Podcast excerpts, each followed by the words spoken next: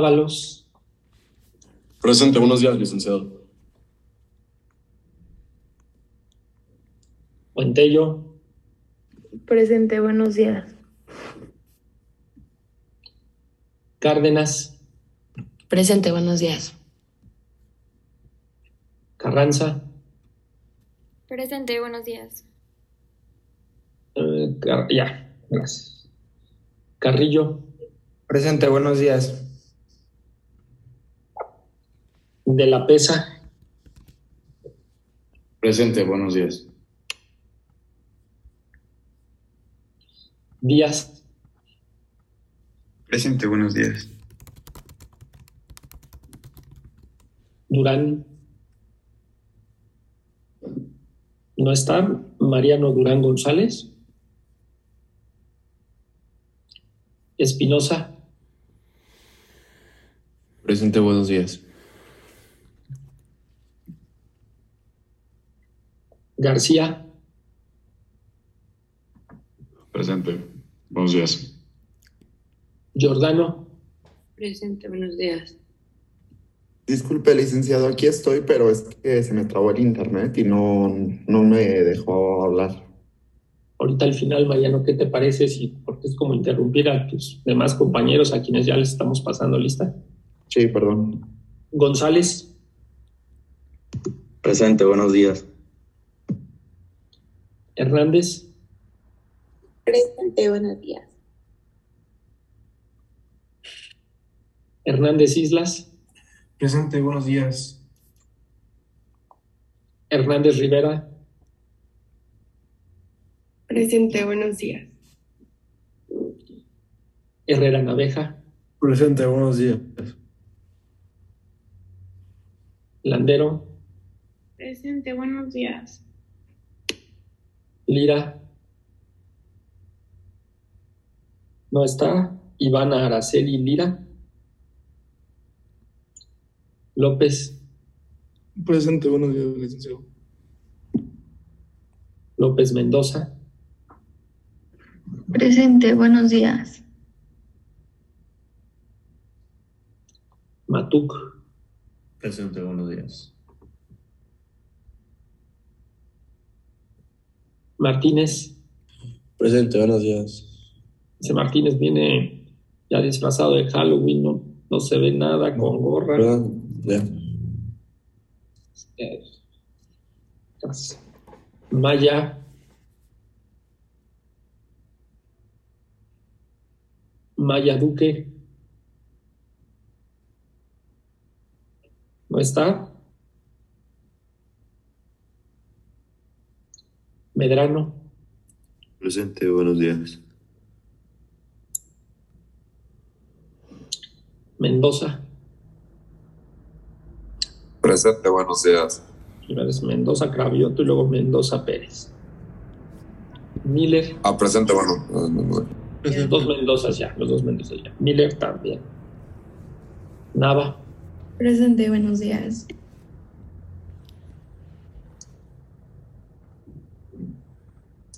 Pérez. Presente, buenos días. Pérez Núñez.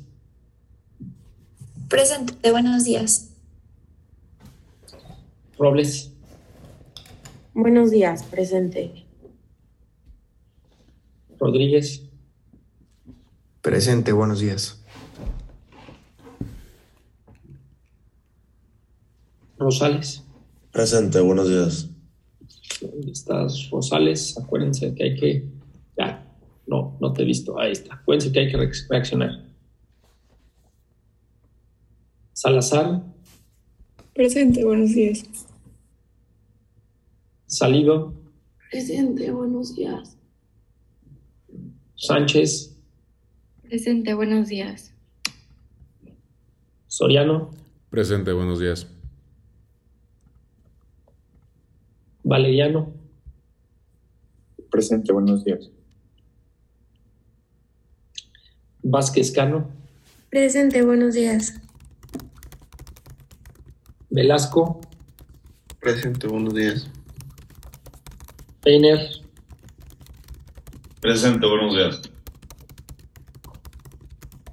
Samudio. Presente, buenos días. Pues buenos días a todos. No cabe duda que este día y hora son de lo peor. Entonces, están cara de dormidos, no, dormidos, no sé si por este, si porque la semana estuvo muy pesada, si porque se desvelaron estudiando para él o los exámenes, o porque si se fueron de antro, o unos unas, otros otras, pero bueno, no, pero ni modo, alguien tiene que dar clase los fines de mañana. Ok, bien, vamos a comenzar la clase, no les voy a preguntar la clase pasada, pero pues ya vámonos directo a donde nos quedamos. Y si mal no recuerdo, estamos hablando de los vicios del consentimiento, ¿verdad? Estábamos hablando del error, comenzamos a hablar de los, las clasificaciones del error y estábamos hablando del error obstativo, ¿no? Del error obstáculo y ya veíamos que por ahí el licenciado Rico en su libro distingue tres especies de error obstativo, error en la naturaleza del negocio, error en la identidad del objeto y el error en la identidad de la persona. Y bueno, pues nos habíamos metido al error en la identidad de la persona y habíamos visto que, bueno, pues este, impide en principio la formación del consentimiento, ¿no? Eh, bien. Eh, y por ahí, el siguiente comentario que tenemos que hacer al respecto es que este tipo de error solamente influye o afecta los contratos intuitu persone. Este tipo de error solo afecta la formación del consentimiento en los contratos intuitu persone. ¿Sale? Y a ver, a ver, Arturo Martínez Saldaña, recuérdame cuáles son los contratos intuitu persone. Eh, pues son los que son por se celebran por determinada persona en específico. No, todos, todos los contratos se celebran por determinada persona en específico, todos. No, o sea, pero sí, por ejemplo, creo que el ejemplo que poníamos era que si yo quiero contratar a, a Ricky Martin, pero no puede tocar, entonces ya no se puede celebrar ese contrato. ¿Ya no se puede celebrar? O sea, ya no. Es que no sé cómo decirlo. Um, a ver, ¿quién le ayuda a Arturo? Conste Arturo. Adelante, Sebastián. Son aquellos en los que la identidad de la persona es motivo determinante de la voluntad. Correcto, excelentemente bien contestado, Sebastián. Son aquellos en los cuales la identidad de la persona es motivo determinante de la voluntad al momento de contratar. Se contrata a Ricky Martin para que cante, no a José José en paz descanse, ¿verdad?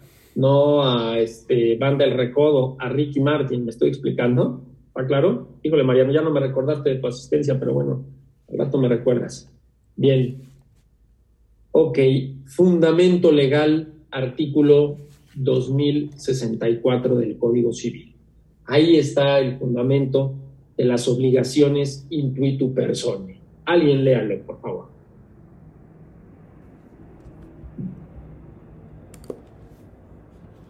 No se me amontonen con uno me basta.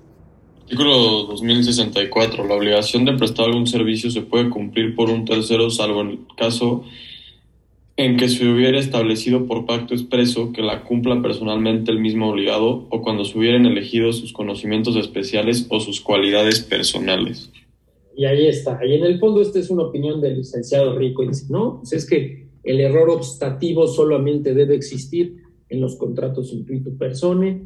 Tenemos el artículo 2064, que es fundamento de las obligaciones intuitu persone que yo por ahí les pregunto, ¿existirán obligaciones intuitu persone de hacer? Porque pueden notar que el artículo 2064 es el fundamento de las obligaciones intuitu persone, pero solamente se habla de las obligaciones de hacer.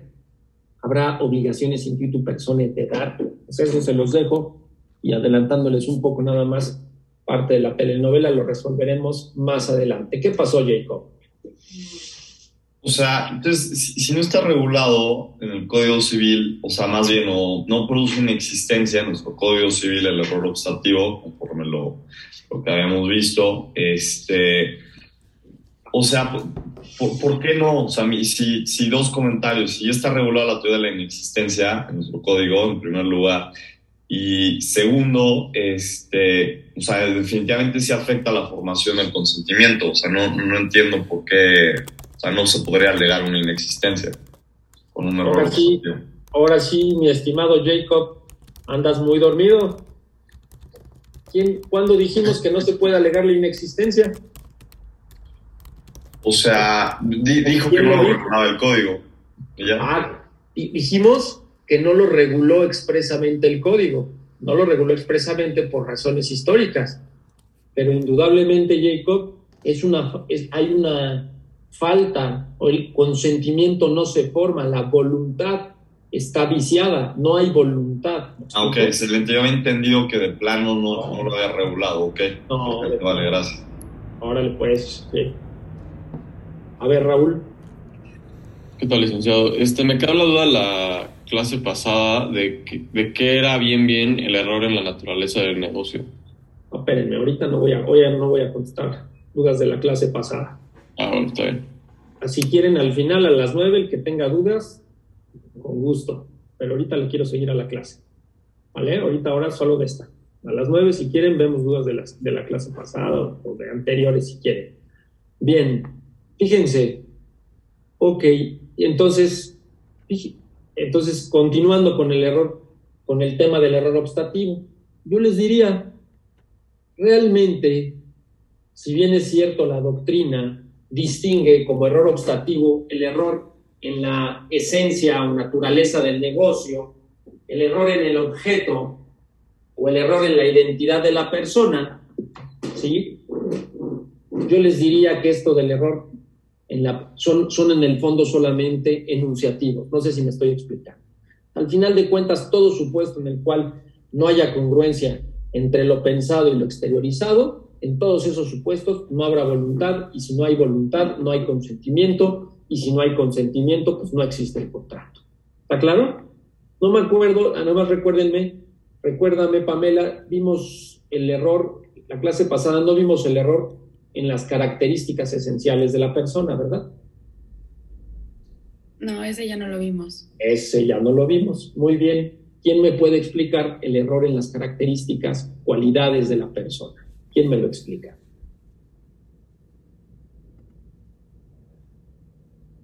Échale, por favor, Daniela. Este, sí, en las cualidades de la persona, eh, ¿puedo dar un ejemplo? A ver, platícamelo primero y luego dame el ejemplo. Sí, en las cualidades de la persona, eh, por lo que entiendo, sería un error unidad, porque el motivo determinante, bueno, no sé, pero el, sería que usted está contratando con una persona que sí es la persona con la que desea contratar. No hay una discrepancia entre la identidad de la persona, pero eh, algo por lo que lo había contratado o alguna cualidad que suponía que tenía por la que lo había contratado resulta que no es o que es diferente. Ok, fíjense, en el, ahorita me vas a dar el ejemplo. En el error sobre las cualidades de la persona, mm, se está contratando con la persona que se quiere contratar. ¿sí? La persona piensa que está con, el, el, sujeto está contratando piensa que está contratando con una persona y efectivamente está contratando con esa persona. Exterioriza su voluntad de contratar con una determinada persona y efectivamente hay congruencia entre lo pensado y lo exteriorizado. Se trata de la persona. El problema radica en que se cree que esa persona posee ciertas cualidades y realmente no las posee. ¿Está claro? Bien. Ponme ahora sí un ejemplo, Daniela. Sí, sería, eh, por ejemplo, si yo quiero contratar con alguien porque creo que es un buen arquitecto o que se especializa en cierta materia, por ejemplo, si fuera un abogado y resulta que no, que se especializa en otra o que no, que en realidad no es como usted quería que A ver, ponme el ejemplo más concreto, Daniela, quién le ayuda a Daniela? Eh, A ver, échale. si yo quiero contratar, eh, igual con cantantes, no sé, a Maluma, porque quiero a alguien que cante bien y resulta que hace puro playback y que no realmente no canta. Pero si es Maluma, o sea, si quieres contratar a Maluma, dices que quieres contratar a Maluma, contratas con Maluma, porque tú estás pensando que canta muy bien, pero Maluma hace puro playback. ¿Realmente Maluma hace puro playback? ¿Es, un- es una realidad, Daniela, o lo estás inventando? Estás difamando a Maluma. Bueno, ya debe estar bastante difamado ese señor, ¿no? pero no sé, alguien que fue a ese concierto me dijo que no. A ver, mejor ayúdele a alguien con otro ejemplo. Raúl. Sí, este, de hecho ya, ya, ya lo habíamos visto y habíamos puesto el ejemplo de que yo quiero contactar con Ricky Martin, pero al final eh, llega un señor llamado Ricardo Martínez No, ahí sí aguas, Raúl. y Fíjate, no, este es el error, ahí sí hay un error en la identidad de la persona. Claro. Ah, ok. No, mal, Alberto. Por ejemplo, eh, no sé, yo quiero contratar a Nacho para traducir textos porque es Nacho. Y resulta que uno de los idiomas que quiero que traduzca es francés y Nacho no sabe francés. Ok, bueno, ese sí, pero, pero ese es un buen ejemplo, pero no me gusta, pero no lo quiero ahorita, te voy a decir por qué. A ver, Jacob,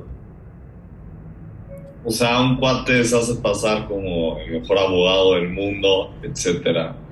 Y al final del día este, convence a alguien para que lleve un caso, esa persona dice, órale, encantado, ya firman un contrato de prestación de servicios. Y pues al final del día este cuate ni había estudiado Derecho y se sacó el título de Santo Domingo. Al final del día sí se está contratando con la persona, pero sus cualidades, que es el conocimiento que tenía, es donde recayó el error, porque pues, eran falsas.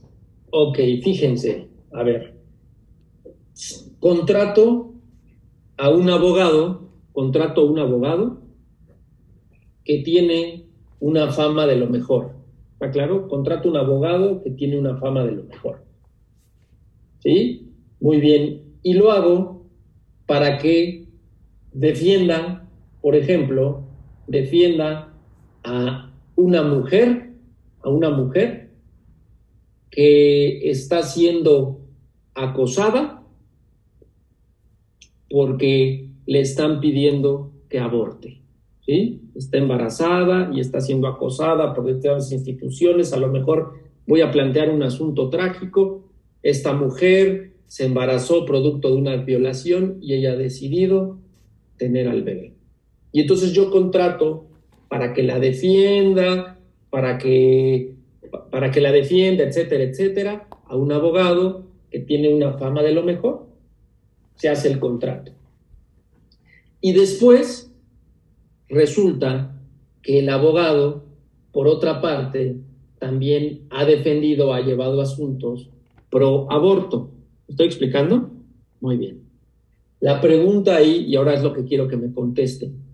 Bueno, in- indudablemente yo lo contraté porque creí que su posición o su posición ideológica a propósito del aborto era en un sentido y resulta que era en otro.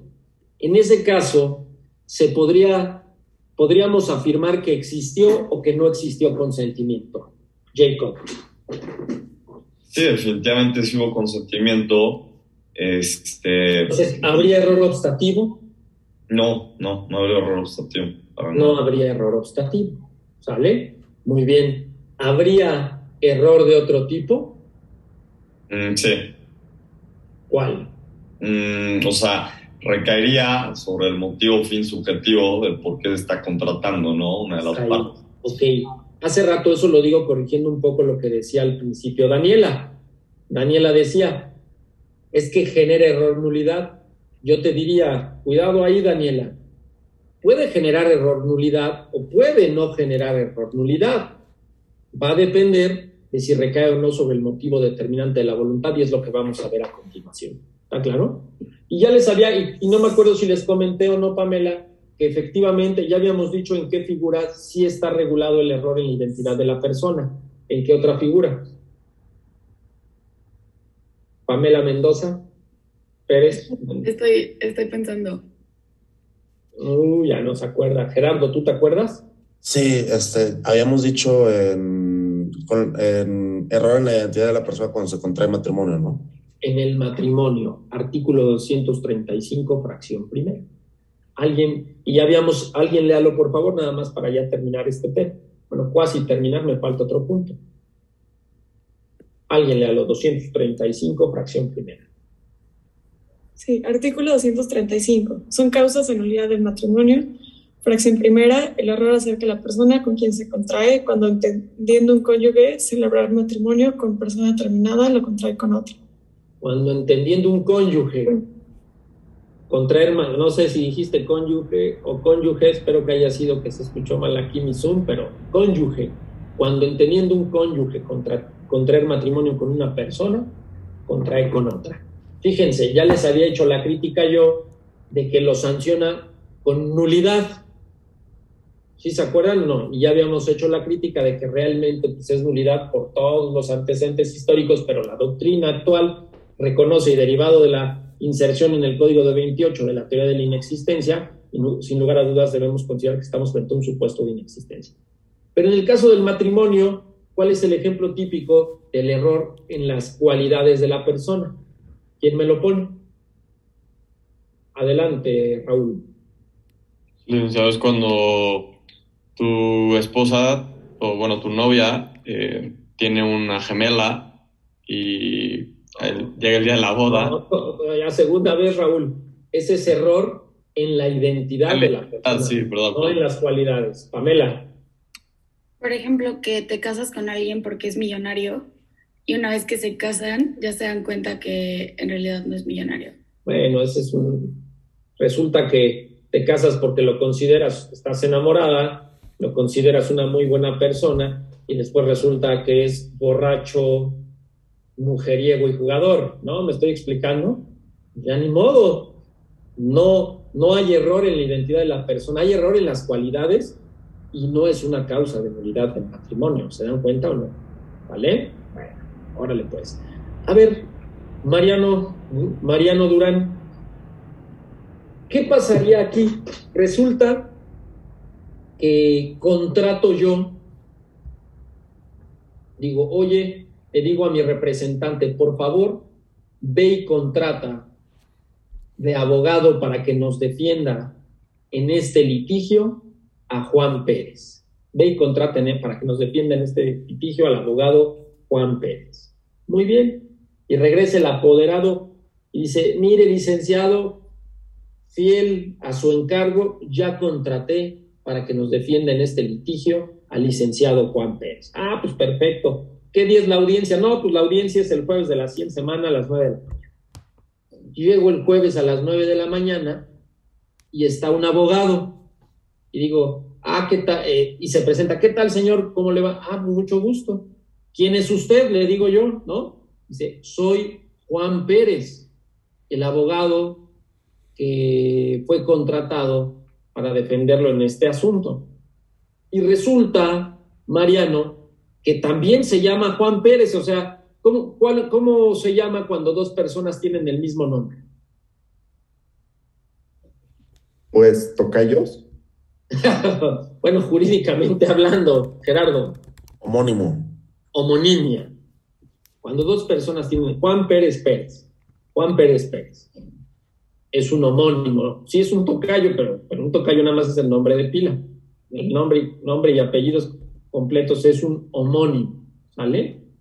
Muy bien. En este caso, ¿habría alguna afectación? ¿Habría alguna ineficacia en este contrato? Mm, Pues yo diría que no podría contar como error obstativo porque al final de cuentas sí te formó el consentimiento. Y Yo pensé en Juan Pérez Lo exteriorizaste. y yo externé por la boca Juan Pérez. Ajá, entonces Juan Pérez pues dijo, órale, hasta yo estaba, pero oye, pues esta vez Juan Pérez nos cobró muy barato, nos cobró a mitad de precio, pues qué buena onda, porque ese Juan Pérez en el que yo estaba pensado cobraba carísimo. pero ¿Habría consentimiento? Bueno, creo que en realidad mejor diría que no, porque sí podríamos decir que hay un error en la identidad de la persona. ¿Hay un error en la identidad de la persona? Yo, Ajá. pero hay, fíjate, hay voluntad. Pensé Juan Pérez y dije Juan Pérez. Contraten a Juan Pérez. Ajá. Ajá, pero la intención no era contratar con ese Juan Pérez, sino con otro Juan Pérez. Entonces, recae sobre el motivo determinante de la voluntad y estamos frente a un error nulidad, como veremos a continuación. Pero sí hubo voluntad, sí hubo consentimiento. Pues sí, sí hubo consentimiento. Ok, sí hubo consentimiento. Sebastián, ¿estás de acuerdo? O sea, yo le quería preguntar por qué no es un, No, un error. en la-. Primero, ahora sí, déjame primero contéstenme mi duda y luego me preguntan. A ver, Jacob, No, no hubo, no hubo más bien en esta, en esa, no hubo voluntad, porque no hay concordancia entre el elemento subjetivo y el objetivo. O sea, él, la persona que él se imaginó como Juan Pérez no, no concordó con la que él, ya él era. pensó en un Juan Pérez Sí. y dijo un Juan Pérez, entonces sí hay una congruencia entre lo pensado y lo exteriorizado. No, o sea, porque, o sea, no es que el problema es que lo exteriorizó mal, pero no lo pensó mal. porque él, ¿Pero él qué pensó- tuvo de mal? Juan Pérez Pérez. Dije, Pensé Juan Pérez Pérez, exterioricé Juan Pérez Pérez. Sí, pero no, yo no pensé en ese Juan Pérez Pérez, pensé en otro Juan Pérez Pérez. y ahí es donde no hay concordancia. Y hay con- concordancia entre lo pensado y lo exteriorizado. Sí, la hay. Pero ¿cómo? Entonces, si yo, si alguien se llama igual. Ah, yo soy el que estoy preguntando. A ver, Ma- Mateus. Ah, yo digo que sí hay, sí hay error porque al final de cuentas sí se quería a un Juan Pérez con ciertas cualidades y al Juan Pérez que el apoderado ha traído no es exactamente ese Juan Pérez, pero sí era... ¿Sería un error, sería un error obstativo o sería un error nulidad? Mm. Es decir, hubo, hay, consen- hay voluntad, hay consentimiento o no la hay. Nulidad. Nulidad. Alberto, Es que yo diría que es error en la identidad de la persona, pero también le quería preguntar si no sería también error en los móviles, como de que el motivo por el cual yo estoy celebrando este acto es porque específicamente esa persona, si no, no lo hubiera celebrado. Entonces, ¿hay error obstativo o hay error nulidad? Pues ahora ya, ya me estás preguntando, Alberto, lo que yo pregunté primero. Jimena, a ver, déjale a Sebastián, pues. No, es que luego Sebastián me va a hacer igual que Alberto, me va a preguntar en lugar de contestar. No, yo digo que, que definitivamente es error obstativo porque es la identidad de, de la persona. O sea, aunque como dice Jacob, aunque se llama Juan Pérez, no es el Juan Pérez que yo estaba pensando. No hay congruencia entre el elemento. Aunque sí la hay. Pienso en Juan Pérez Pérez y digo Juan Pérez Pérez. Pero no es, no es por el nombre, es por la persona.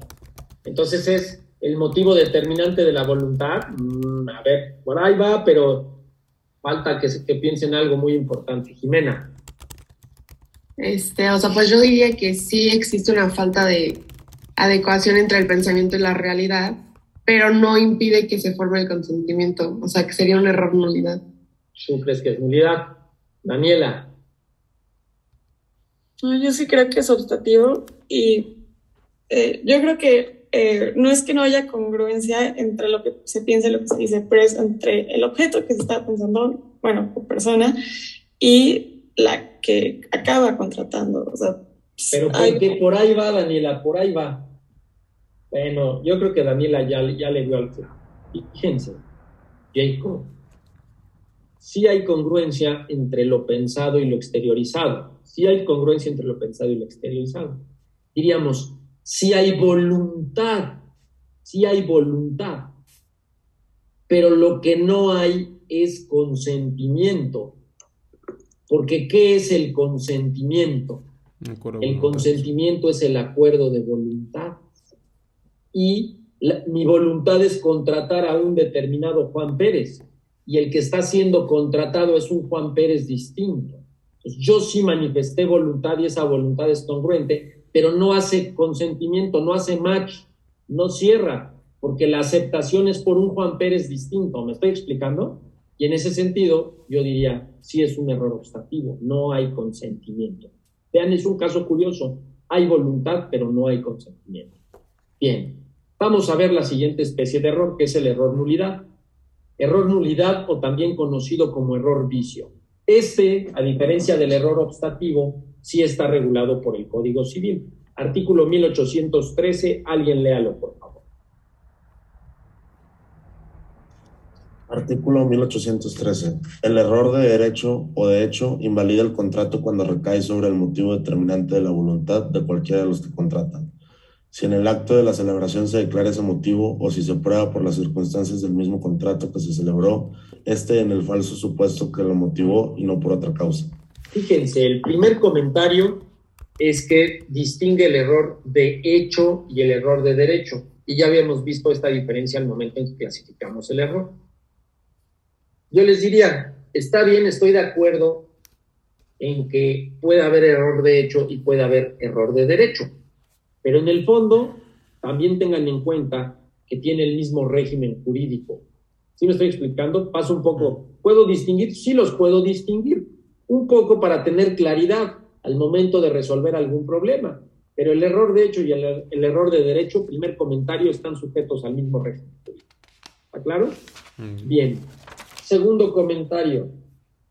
Para que este error anule el contrato, debe recaer sobre el motivo determinante de la voluntad. Sobre el motivo determinante de la voluntad. ¿Qué es el motivo determinante de la, voluntad? ¿Quién me lo dice?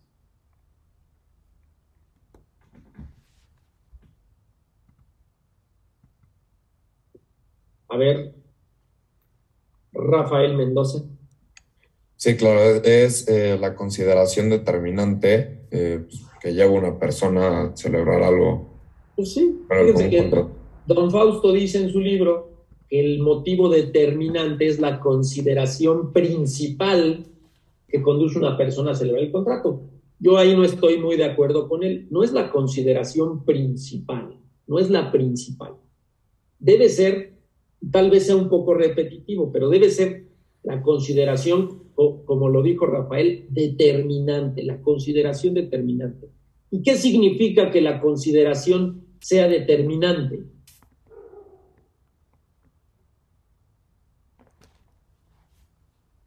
A ver, Alejandro. Que sin esa consideración no se hubiera celebrado el contrato. Correcto, fíjense. Es determinante porque si no hubiera concurrido la misma, el contrato no se hubiera celebrado.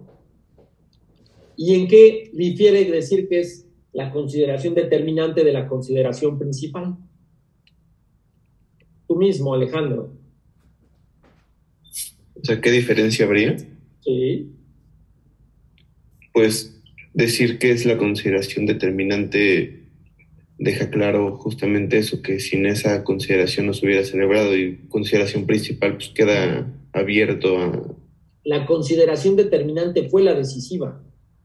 En cambio, la principal, pues sí, sí es, sí es la más importante, pero puede ser o no decisiva. Puede no existir la principal y de todos modos se hubiera celebrado el contrato por las, por las, este, por los motivos secundarios. ¿Me estoy explicando? ¿Queda clara la diferencia? Entonces, fíjense, la consideración determinante o la condición que decide que se celebre el contrato. ¿Vale? Bien. Ahora, siguiente característica, tiene que ser único. Fíjense, eso es muy importante. Tiene que ser único. Tiene que ser decisivo. ¿De dónde saco yo que tiene que ser único? ¿Por qué digo yo que tiene que ser único? ¿En qué me fundamento? Ok, lean la parte final del artículo 1813 del Código Civil. Dice, si se prueba por las circunstancias del contrato que se celebró en este falso supuesto que lo motivó y no por otra causa. Es único. Esta es la causa decisiva por la que celebré el contrato. ¿Está claro o no? Ahí habría el problema de decir, oye, fueron dos los motivos que me orillaron, que me determinaron a contratar. Compré la casa, uno, porque tiene mil metros y yo necesito mil metros para solventar mis necesidades. Y además compré la casa porque le pega el sol todas las mañanas. Y resulta que sí tiene sí le pega el sol todas las mañanas, pero no tiene los mil metros. Se podría, se podría alegar o no se podría alegar un error, nulidad. Vamos a ver, Natalia Lander. No, yo creo que no se podría alegar un error nulidad en este caso porque una, ni siquiera sabemos bien cuál es el motivo determinante de la voluntad. O sea, yo creo que solo puede ser uno y al final del artículo dice que pues tiene que caer en el supuesto específico y como son dos. Yo les diría lo contrario. Yo más bien diría, el artículo dice que es uno, el artículo dice que es único, que no debe haber otra causa, pero la verdad de las cosas es que yo creo que, cuando dice que no debe haber otra causa, se refiere a que es determinante pero creo que sí pueden haber varios motivos determinantes de la voluntad. ¿Vale? Sí pueden haber varios motivos determinantes de la voluntad. Ahí no estoy muy de acuerdo con lo que dice la doctrina y, lo que dice el artículo. Fíjense, otro, otro tema importantísimo es que este motivo determinante de la voluntad se puede declarar o se puede probar. Se puede declarar o se puede probar. Miren, pongan mucha atención. Dice, si en el acto de celebración se declara ese motivo determinante de la voluntad. ¿Vale? ¿Quién ya tiene alguna práctica? ¿Quién ya ha redactado algún contrato de los aquí presentes? ¿Nadie ha redactado un contrato? ¿Tú Mateus, ¿has redactado un contrato? Sí. ¿Un contrato de qué? De prestación de servicios. De prestación de servicios. Muy bien. ¿Y nos puedes, nos puedes platicar qué partes viste en ese contrato? Tenía una mm. parte llamada declaraciones. Sí, que es donde las partes este, declaran eh, características generales de su nacionalidad, que, dónde están constituidas, que pueden prestar dicho servicio. O sea, cosas muy generales. Las declaraciones sirven para muchas cosas. Y una cosa muy importante para la que sirven las declaraciones es para verter ahí el motivo determinante de la voluntad. Yo voy a comprar esa casa y pongo en las declaraciones, manifiesto que el motivo determinante de mi voluntad al momento de adquirir la casa es porque mide mil metros, ¿no? O porque le pega el sol todas las mañanas, o porque mide mil metros y le pega el sol todas las mañanas. ¿Sí me están siguiendo o no? Entonces, esa parte va en declaraciones. Ahora bien, el mismo artículo permite que pueda no haberse manifestado, declarado ese motivo determinante de la voluntad al momento de celebrar el contrato. Si no se declaró, entonces se permite que se pruebe, que se pruebe. ¿Está claro? ¿Cuál sería el comentario aquí? ¿Qué me pueden comentar ustedes a propósito de la prueba?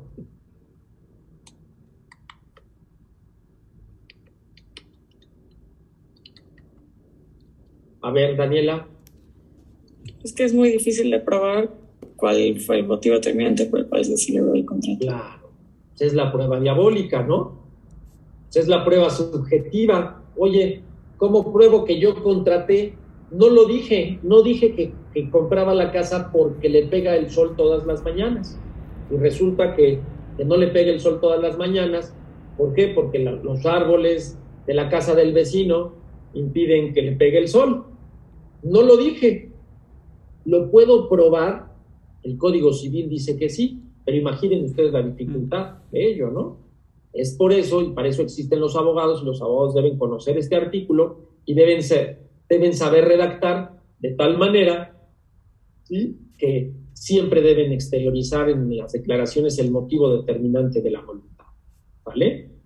Fíjense, eh, bueno, ahora, a ver, yo les voy a hacer un, les voy a poner un ejemplo. ¿Quién me lo va a contestar? Me lo va a contestar Fernanda Carranza Anaya. ¿Estás lista, Fernanda? Muy bien. Marido y mujer, cónyuges, llegan a comprar la casa. ¿Vale? Muy bien. Y ella manifiesta, oye, al momento no lo pone en el contrato, no lo ponen en el contrato, pero ella dice, compro la casa, le dice al vendedor, te voy a comprar la casa, ¿por qué? Porque yo estoy buscando una casa a la que le pegue el sol en las mañanas. ¿Sale? Es el motivo determinante de la voluntad de ella. No así lo es, no lo externa el de su esposo. ¿Está claro? Y ambos compran la casa, siendo solamente el motivo determinante de la voluntad de una de ellas esta circunstancia, el que le pegue el sol a la casa. ¿Se podría anular el contrato o no? ¿Tú qué opinas? Yo diría que no, porque la primera parte del artículo 1813 dice que el motivo determinante de la voluntad de cualquiera de los que contratan. Entonces... Entonces... Pues sería válido porque ella sí lo manifestó. Entonces, ¿lo podrías anular o no? No. ¿Lo estás diciendo al revés? Ah, no, sí, sí, perdón. ¿No me estás diciendo al revés, Fernanda? No, o sea... Mm, no, entonces sí se podría... A ver, espere. Mm, no, sería nulo porque dice que se invalida el contrato. Ok, entonces vean, vean lo que dice Fernanda. El error de derecho o de hecho invalida el contrato cuando recae sobre el motivo determinante de la voluntad de cualquiera de los que contratan. ¿Se invalidaría la totalidad del contrato? Raúl. Este, tengo una, una duda. Este, Ah, pero- espérame no, tantito, sí, ese Raúl es el que yo pregunto mis dudas y él me no, pregunta las también le contesto, le contesto. Primero contra. Ay, lo voy a tío, las tuyas. Primero las mías, yo, yo, primero en tiempo, primero en derecho, Raúl, nada más por eso. A ver, Raúl. Este sí, eh, yo creo que, que sí se invalidará el contrato por justamente lo que dice que ambos Ah, pues a ver. tratan. Pero Pero ya si me vas a decir lo mismo que Fernanda, pues a lo mejor dale chance a Mateus, que a lo mejor le va a decir otra cosa. A ver, Mateus. Ah, creo que primero, bueno, me pasó primero por la mente bajo qué régimen estaban este, casados, porque pues creo que ahí influye, ¿no? Porque si es por bienes separados y sería indistinto, pero si, si es por mancomunados, chance sí se podría anular porque se supone que es la voluntad de los dos, o sea, indistintamente. Mm, yo te voy a decir algo. ¿Qué importaría? Vamos a suponer que están en sociedad conyugal. Eh, se supondría que los dos van a contratar, o sea, que la voluntad de los dos ya va encaminada porque va como una sola. No, no, no, no, no. Ya viste sociedad conyugal, ya la debiste haber visto el, el semestre pasado. Nada tiene que ver, Mateus, nada tiene que ver. La, la sociedad conyugal, digamos, surte efectos una vez que una de las partes adquiere, pero aquí estamos hablando del negocio adquisitivo. A ver, Raúl, ¿qué me, qué me ibas a preguntar? Sí, que qué pasaba cuando las voluntades, por ejemplo, el esposo quiere solo en las tardes y la esposa solo en las mañanas. ¿Quieren que, que pegue el sol? Ajá, exactamente. Entonces, Ah, pues ahí tienen un problema. Esos, ese par pues, se va a terminar divorciando o se van a terminar yendo a vivir cada quien a su casa. Pero para efectos del contrato, pues eso es lo que yo pregunté. A ver, Jacob. Ah, licenciado, ¿cree que, ¿cree que pueda repetir la pregunta para que le conteste, por favor? ¿Pero cómo? ¿Cómo que repetir la pregunta? El, o sea, el, el planteamiento, el de, o sea, que O sea, ¿estabas dormido o qué, Jacob? no, no es que escuchar medias, escuchar medias. No, no, ya, se lo, ahorita al final de la clase. Bien, seguimos adelante. Vamos a ver ahora el que se conoce como error indiferente. Vamos a ver ahora el error indiferente. El error indiferente es el error que no produce la ineficacia del contrato, por eso su nombre es error indiferente. Sería el error en el que sí se forma el consentimiento, sí hay voluntad, sí forma consentimiento y no recae sobre el motivo determinante de la voluntad. ¿Está claro? No recae sobre el motivo determinante de la voluntad. Bueno, ese error, en principio, no, no, no tendría por qué estar ni siquiera regulado, vaya, no lo está. Está regulado el error nulidad. La doctrina reconoce que también existe el error obstativo, ¿verdad? Pero pues el error, el error indiferente pues no tiene por qué estar regulado, pero la doctrina lo menciona precisamente porque está el artículo 1814 del Código Civil, que es una especie de error indiferente y es el que se conoce como error de cálculo. Alguien léalo, por favor. Artículo 1814. El error de cálculo solo da lugar a que se rectifique. El error de cálculo solo da lugar a que se rectifique. Y ahí dice la doctrina, bueno, tengan cuidado, ¿eh? Más que error de cálculo, debiera llamarse error aritmético. ¿Por qué? ¿Quién me pone un ejemplo de un error de cálculo? Que en una casa se haya se hayan calculado que son 750 metros cuadrados, pero en realidad son 740. 740. Entonces, en principio diríamos, oye, pues yo te voy a decir algo, la casa tiene 750 metros y por error le puse 740, pues va para arriba, ¿no? Está bien, no hay ningún problema. Nada más que hay que tener mucho cuidado porque si el motivo de, si es al revés, la casa tiene 750 y realmente va para 740 y había sido motivo determinante de la voluntad el que tenga los 750 metros, entonces sí podría anularse. ¿Sí se dan cuenta o no? En la misma circunstancia, si es motivo determinante o no, puede anular o no el. La doctrina crítica dice que este error más bien debiera llamarse aritmético. ¿Por qué? ¿Quién me dice por qué? Raúl, ¿tú me lo vas a decir?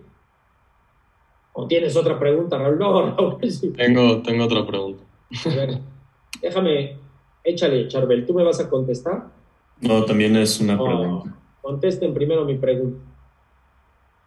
¿Por qué dice la doctrina que no es apropiado el término error de cálculo? Eh, Eduardo López. Porque, no sé, porque la aritmética es el, el género y el cálculo la especie. No, no, fíjense.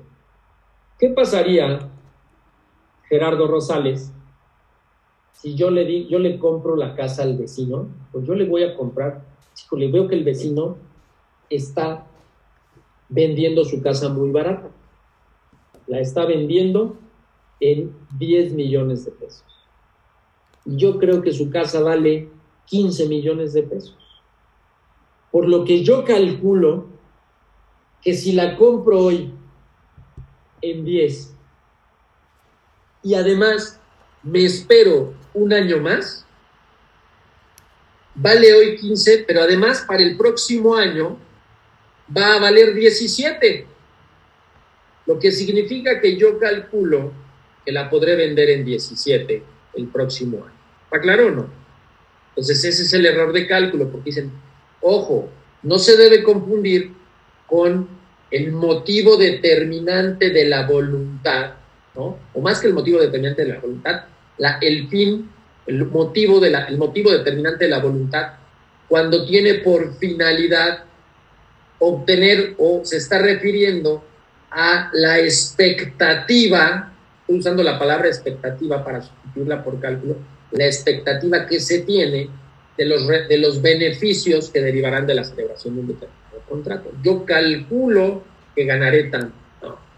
Ese error de cálculo, ese error de expectativa, no es el error a que se refiere el legislador. No da lugar a rectificación. Si oye, como solamente gané, solamente gané 16 y no 17, devuélveme uno. No, no es ese el error al que se refiere. ¿Está claro o no?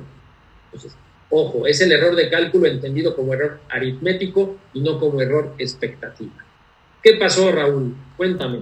Licenciado, ¿qué pasaría si en unas escrituras dice que son 600 metros y en realidad son 700 y yo la compré a precio de 600? A ver, otra vez. Ajá, hay una casa que en las escrituras dice que son 600 metros, pero en realidad son 700. Pero yo cuando la compré me la vendieron por, por 600 metros, o sea, por el precio de 600 metros. Más, hay muchas posibilidades, Raúl, y es un tema que vas a ver cuando veas dentro de dos semestres la materia de contratos. Fíjate, rápido te lo contesto. En primer lugar, habrá que ver si hay si es motivo determinante de la voluntad o no. En el caso concreto parece difícil estar frente a un motivo determinante de la voluntad. ¿Por qué? Porque pues, es para en beneficio del comprador, ¿no? Y tú lo estás planteando desde esa óptica. Exactamente. Aunque, aunque yo te voy a decir que tuve una experiencia donde escrituramos aquí conmigo un inmueble de 3.500 metros, pero resulta que el inmueble tenía 3.800.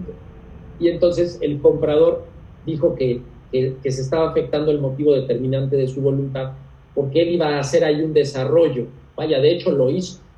Pero si tenía 3.500 metros, no necesitaba tramitar una manifestación de impacto urbano ambiental. Y si tenía 3.800, sí. Y entonces por ahí empezaron a tener problemas este, los otorgantes de este acto público. Pero bueno, ese es un ejemplo. Yo te diría, primero hay que ver si hay o no, si interviene o no el motivo determinante de la multa. Segundo lugar, habrá que ver de qué manera se determinó el precio. Porque si el precio lo determinaron por metro cuadrado, entonces sí al lugar a una rectificación y entonces sí al lugar al pago de un precio. Pero si está claro, oye, yo te voy a pagar eh, a 50 mil pesos metro cuadrado. Estoy dando más metros cuadrados, entonces la parte vendedora sí podría exigir un pago de diferencias, ¿no? Tercera, tercera eh, consideración, es por eso lo muy común que en la práctica se celebran las compraventas que se conocen bajo la modalidad de ad corpus. Ad corpus es en cuerpo. Oye, no sé cuántos metros hayan dentro de estos literos, pero los que haya, así te lo vendo. Ah, pues así te lo compro. ¿Estoy explicando? ¿Por qué? Porque es muy común que los predios no coincidan en su medida, en la medida que aparece en las escrituras con lo que hay en la calle. Perfecto, licenciado. Muchas gracias. Ya, bajó, ya bajó la mano quién sabe quién, creo que ya le contesté su duda. Bien. Ok. Ahora bien, vamos al siguiente, vamos al siguiente vicio del consentimiento, que es el dolo. Fíjense, lo primero que tenemos que decir es que, ojo, el término dolo es un término equívoco, es un término equívoco. No vayan a confundir esto con el dolo en materia penal. Ya llevaron, ya llevaron penal este, Iñaki Díaz. Este sí, ya. ¿Ya vieron el dolo en materia penal o no? Sí, según yo sí. Ok, bueno, ¿cómo que según yo, Iñaki? Ok, bueno, ténganle cuidado. Desde luego no estamos hablando del dolo en materia penal. Es una figura muy, muy distinta. Nosotros estamos hablando del dolo en materia civil, ¿sí? Que es un vicio del consentimiento. Bien, y su fundamento legal está en el artículo 1815 del Código Civil. Alguien léalo, por favor. Artículo 1815.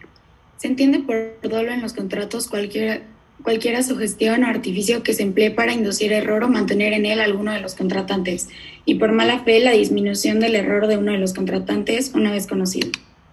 Fíjense, el primer, la, primera cuestión, voy a dedicarle cinco minutos y ahorita nos vamos a ver, me quedan tres. Dice, se entiende por dolo en los contratos cualquier sugestión o artificio que se emplee para inducir al error.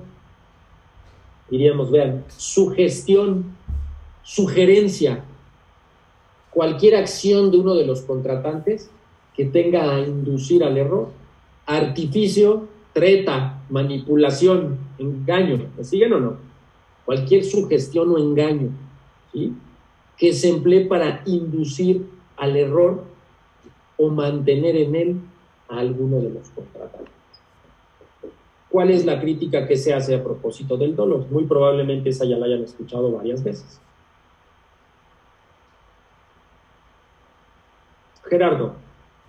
Pues este, en, el, en, un semestre pasado la crítica que hicimos alguna vez fue que en realidad el dolo no debería ser considerado un vicio del consentimiento, sino en realidad el error, ¿no? Porque el dolo sería el medio para llegar a un fin, que sería el error. Claro, se dice, vean lo que se dice. Se dice, sugestión o artificio que se emplea para inducir al error o mantener en él alguno de los contratantes. Entonces, oye, ¿qué es lo que invalida el contrato? el contrato se invalida por el dolo, por la sugestión o el artificio, o el contrato se invalida por el error. Ya acabamos de ver el error como motivo determinante de la voluntad. ¿Está claro o no? Entonces, fíjense, entonces, ¿para qué nos sirve el dolo? ¿Quién me lo contesta?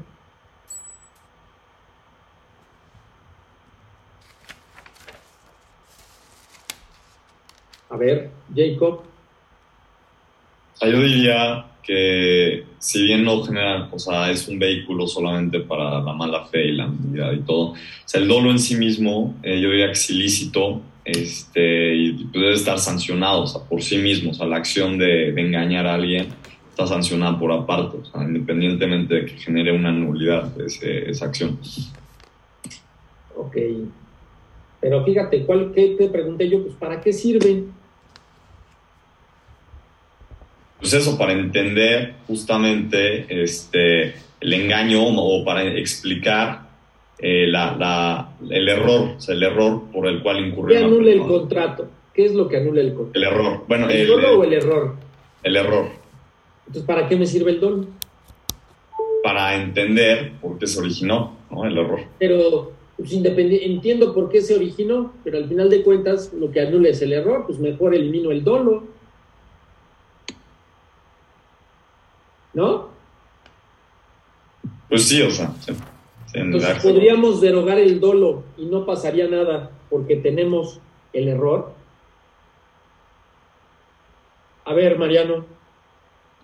Pues es que yo también creo que sí puede existir el dolo sin la necesidad de que se pueda recaer en el error.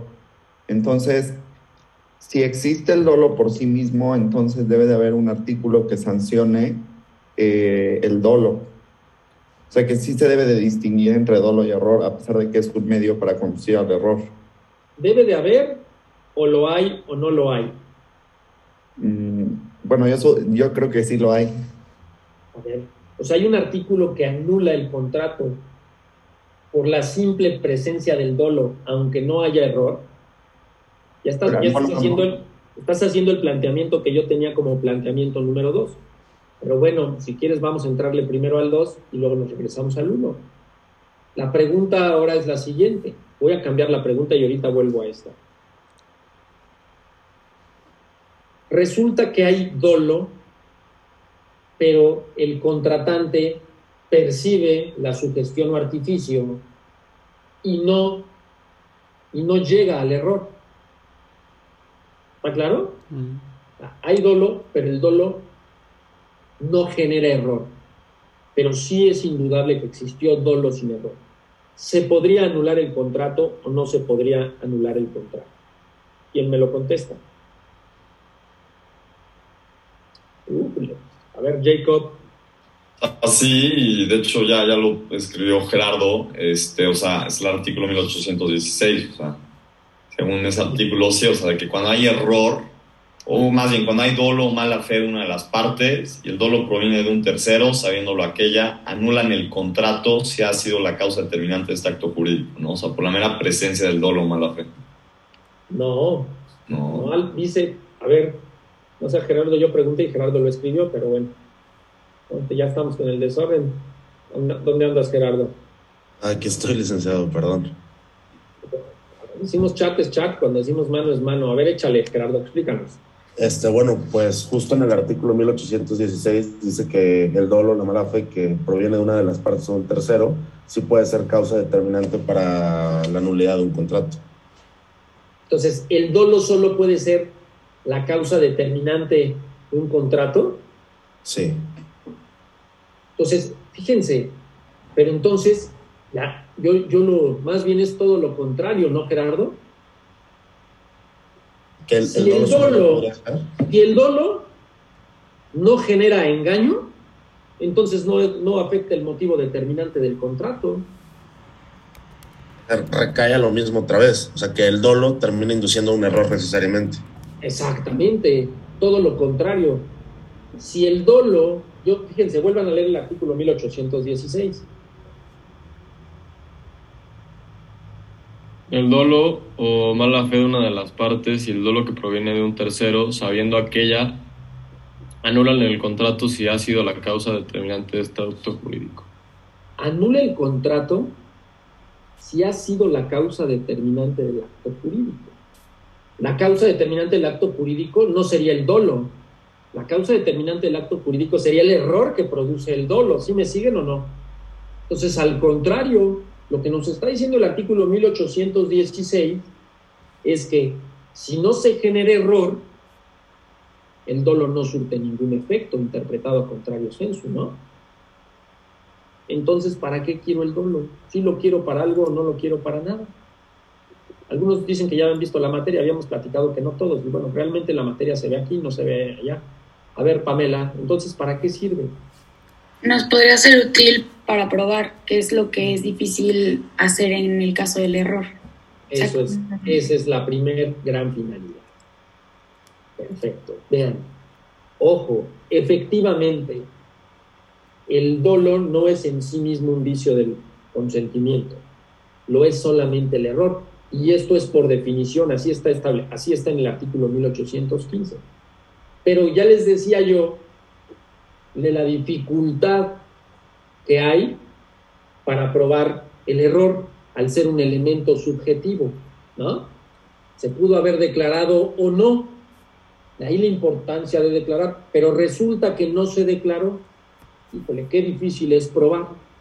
Pero entonces el legislador valora y crea esta figura o incluye esta figura que es el dolo.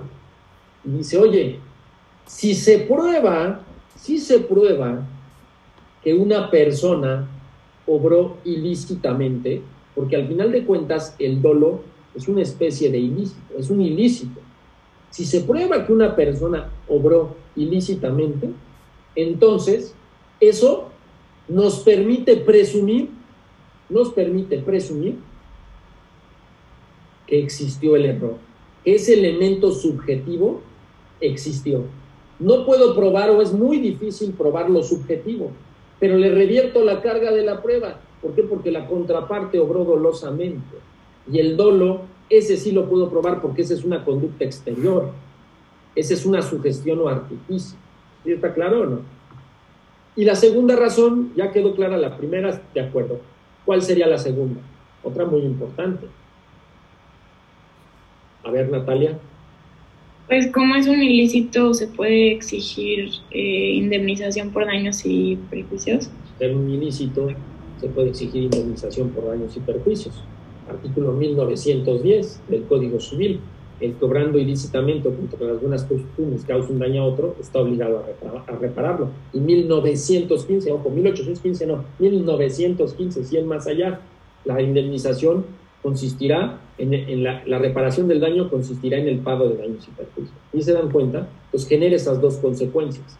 Es más fácil de probar, y segundo, porque es objetivo, a diferencia del error que es subjetivo, y segundo lugar, genera responsabilidad por daños y perjuicios. ¿Qué pasó, Raúl? Licenciado, nomás, este, se me hace muy similar, o sea, el término de dolo en materia civil el término de fraude en materia penal.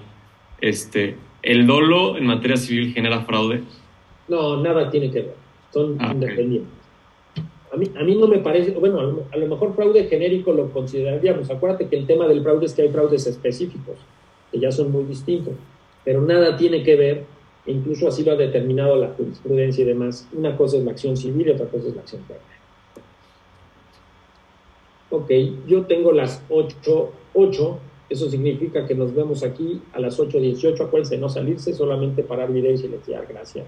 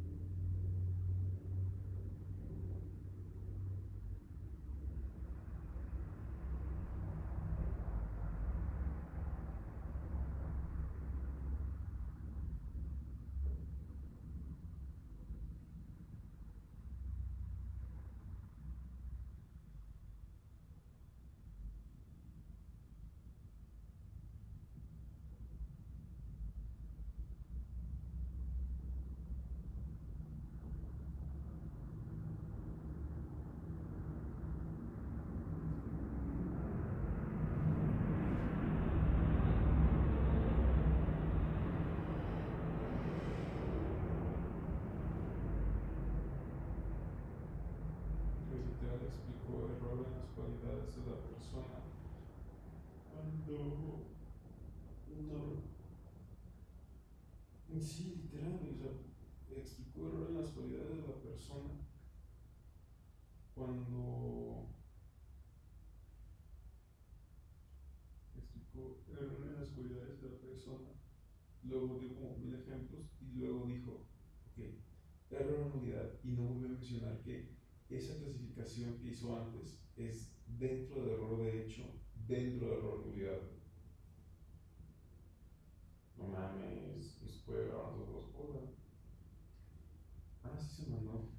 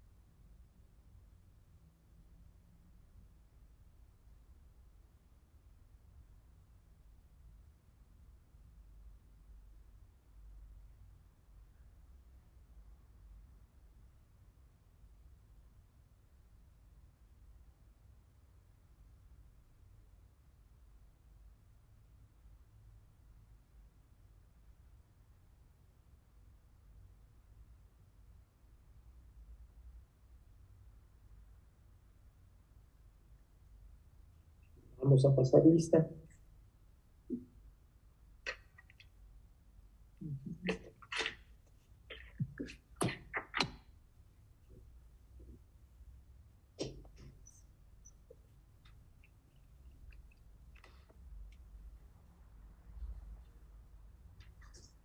Ábalos, Presente. Buentello, Presente. Cárdenas, Presente. Carranza, Presente. Carrillo. Ya se me fue Arturo Carrillo. Me comentó que se le había ido la luz y que le iba a pedir a Soriano su correo para mandarle pues la justificación. De la pesa. No está. De la pesa Herbert. Díaz, Aquí. Presente. Durán, Presente. Ah, licenciado, y que si la recordaba de la clase anterior. ok. Espinosa, Presente. García, Presente. Giordano, Presente. González, Presente. Hernández. Presente. ¿Dónde está Sharon? Aquí. No, no te veo. Ah, ya te ¿Ya? Ya. Hernández Islas, Presente. Hernández Rivera, Presente. Herrera. Herrera no está, Sebastián Herrera. Landero, Presente. Lira. No está. Lira Luna Ivana Araceli. López Bucio, Presente. López Mendoza, Presente. Matuk, Presente. Martínez, Presente. Maya. No está Maya. Medrano, Presente. Mendoza, Presente. Mendoza Pérez, Presente. Miller, Presente. Nava, Presente. Pérez, Presente. Pérez Núñez, Presente. Robles, Presente. Rodríguez, Presente. Rosales, Presente. Salazar, Presente. Salido, Presente. Sánchez, Presente. Soriano, Presente. ¿Se me ve? no, Ah, ya, perdón. ¿Ya? Joder. Valeriano, Presente. Vázquez, Presente. Velasco, Presente. Weiner, Presente. Zamudio. Presente. Bien, vamos a seguir adelante. Ok, entonces decíamos, estamos en el, en el dolo y bueno, pues ya veíamos realmente para qué sirve. ¿De quién puede provenir el dolo? Ya lo vimos, artículo 1816. El dolo o mala fe de una de las partes, es decir, el dolo puede provenir de, de una de las partes y el dolo que proviene de un tercero. El dolo también puede provenir de un tercero. Don Fausto critica mucho esta disposición porque dice, bueno, pero es que, ¿qué importa el dolo si viene de, uno, de una de las partes o si viene de un tercero? Si al final de cuentas lo importante es que genere error. haya sido la causa un- el co-contratante o un tercero. Dice, pues esto sale sobrando. Lo importante es si hay error, se anula el contrato. Si alguien no está de acuerdo, dígalo. ¿Tú no estás de acuerdo en eso, Alberto? No, eh, no bajé la mano, disculpe. Jacob. Yo sí no estoy de acuerdo en eso porque yo considero que si provienen de los contratantes, este, ahí estamos en un supuesto de, o sea, sería diferente la normatividad en tanto que, o sea, si provienen de unos contratantes, no sé, o sea, se podría alegar, o sea, nulidad del contrato, pues en cambio si proviene de un tercero que no es un contratante, la verdad no sé qué fundamento, estoy seguro debe ser diferente, debe tener una normatividad distinta. Ahora sí no me dijiste nada, Jacob. Nada, absolutamente. O sea, no, yo dije que sí, que sí hay diferencia ya en pocas palabras. Se aplica normativa distinta, estoy seguro, eso es lo que Jimena. O sea, pues yo diría que igualmente sir- sirve para probar, ¿no? Perfecto. Quedó claro lo que dijo Jimena. Excelente. A ver, efectiva, primera cuestión, yo le diría, efectivamente, ¿no? Licenciado tiene usted razón. El dolo puede provenir de un tercero, pero lo importante es que haya error y se anule el contrato, pues por el error. Pero nuevamente en el tema probatorio y en el tema de la responsabilidad por daños y perjuicios, pues, también, oye, si un tercero generó una sugestión o artificio, entonces se presume el elemento subjetivo error. Entonces sí sirve, sirve por la parte probatoria y sirve por la, por la parte indemnizatoria. ¿Y qué pasa si ambas partes obran dolosamente? Artículo 1817 del Código Civil. Alguien léalo, por favor. Artículo 1817. Si ambas partes proceden con dolo, ninguna de ellas puede alegar la nulidad del acto o reclamarse indemnización. ¿Quedó claro? ¿Qué es lo que dice? Se sancionan ambas partes. No se, no se molesta a la sociedad administrando justicia a personas que han obrado dolosamente, ¿no? Oye, pues estos son un par de dolosos, pues ya entre ellos que se resuelve el problema, no hay acción de nulidad para ninguno de ellos. Bien, ahora vamos a ver la mala fe. El concepto de mala fe lo tenemos en el artículo 1815, en la, en la última parte, dice, se entiende por mala fe la disimulación del error de uno de los contratantes una vez conocido. La disimulación del error de uno de los contratantes una vez conocido. ¿Qué significa? Fíjense, ¿cuál es la, fíjense, cuál es el opuesto de la mala fe? La mala fe se opone a qué? Gerardo. A la buena fe. A la buena fe. En los contratos existe un principio de buena fe. Sí, ¿no? Por regla general se piensa que todos están obrando de buena fe. Eh, la buena fe se presume y el- la mala fe se prueba. Eso es, en, eso es en materia de matrimonio, el matrimonio optativo y todo esto. No. Hay un principio de buena fe en los contratos, Mariano. Sí, está en el artículo 1796. Correcto, muy bien contestado, Mariano. 1796, alguien léalo, por favor. Uh, artículo 1796. Los contratos se perfeccionan por el mero consentimiento, excepto aquellos que deban revestir una forma establecida por la ley. Desde que se perfeccionan obligan a los contratantes no solo al cumplimiento de lo expresamente pactado, sino también a las consecuencias que, según su naturaleza, son conforme a la buena fe, al uso o a la ley, con excepción de Hasta ahí. Desde que se perfeccionan los contratos, obligan a, la- a lo que a sus consecuencias conforme a la buena fe. Más adelante hablaremos de ello.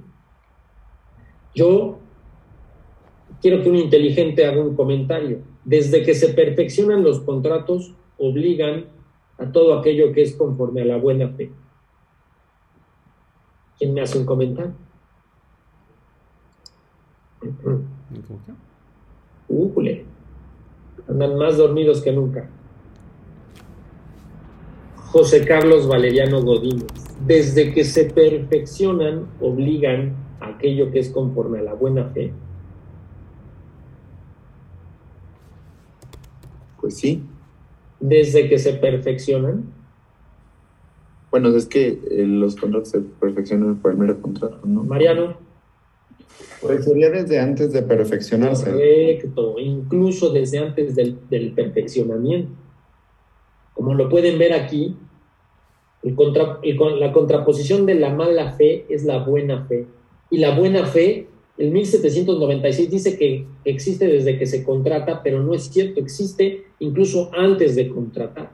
¿Y en qué consiste esa buena fe? Entre otras cosas, es un concepto mucho más amplio, pero entre otras cosas, consiste en que si uno de los cocontratantes está en un error, el contratante tiene el deber, por obrar de buena fe, de decir, no, esto que tú estás pensando es equivocado. Oye, Eduardo López, te compro esta engrapadora, te compro tu engrapadora de oro en 50 mil pesos. ¿No? Entonces, tu deber es decir, oye Claudio, esta engrapadora no es de oro. Ahí hay un error de mi parte, hay un error de mi parte. Esta engrapadora no es de oro. Es tu deber decirme que la engrapadora no es de oro. Cuando tú adviertes el error en el que se encuentra tu contratante, tienes que sacarlo de. ¿Vale?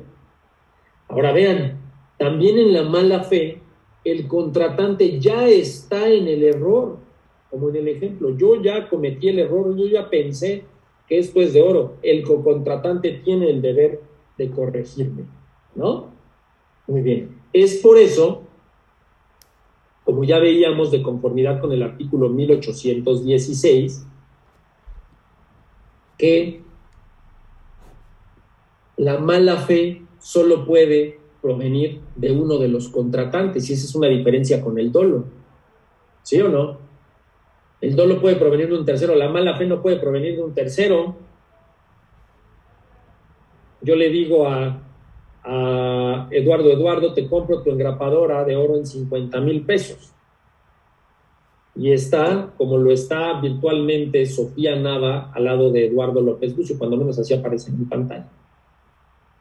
Sofía, tú tienes obligación de decirme a mí, oye Claudio, ten cuidado porque esa engrapadora no es de oro. No. Oiga, ¿no? No es tu deber, porque tú no eres un contratante. No, no, porque si no puede quedar uno como chismoso, ¿no? Y resulta que sí era y tú no sabes bien. No es tu deber, pero sí es el deber de, de Eduardo. ¿Se dan cuenta o no? Entonces, dos diferencias entre la mala fe y el dolor. Uno, la mala fe solamente puede provenir de uno de los contratantes. Dos, la mala fe es una conducta pasiva, una disimulación. Es lo contra porque es lo contrario del deber de buena fe, que es un deber activo.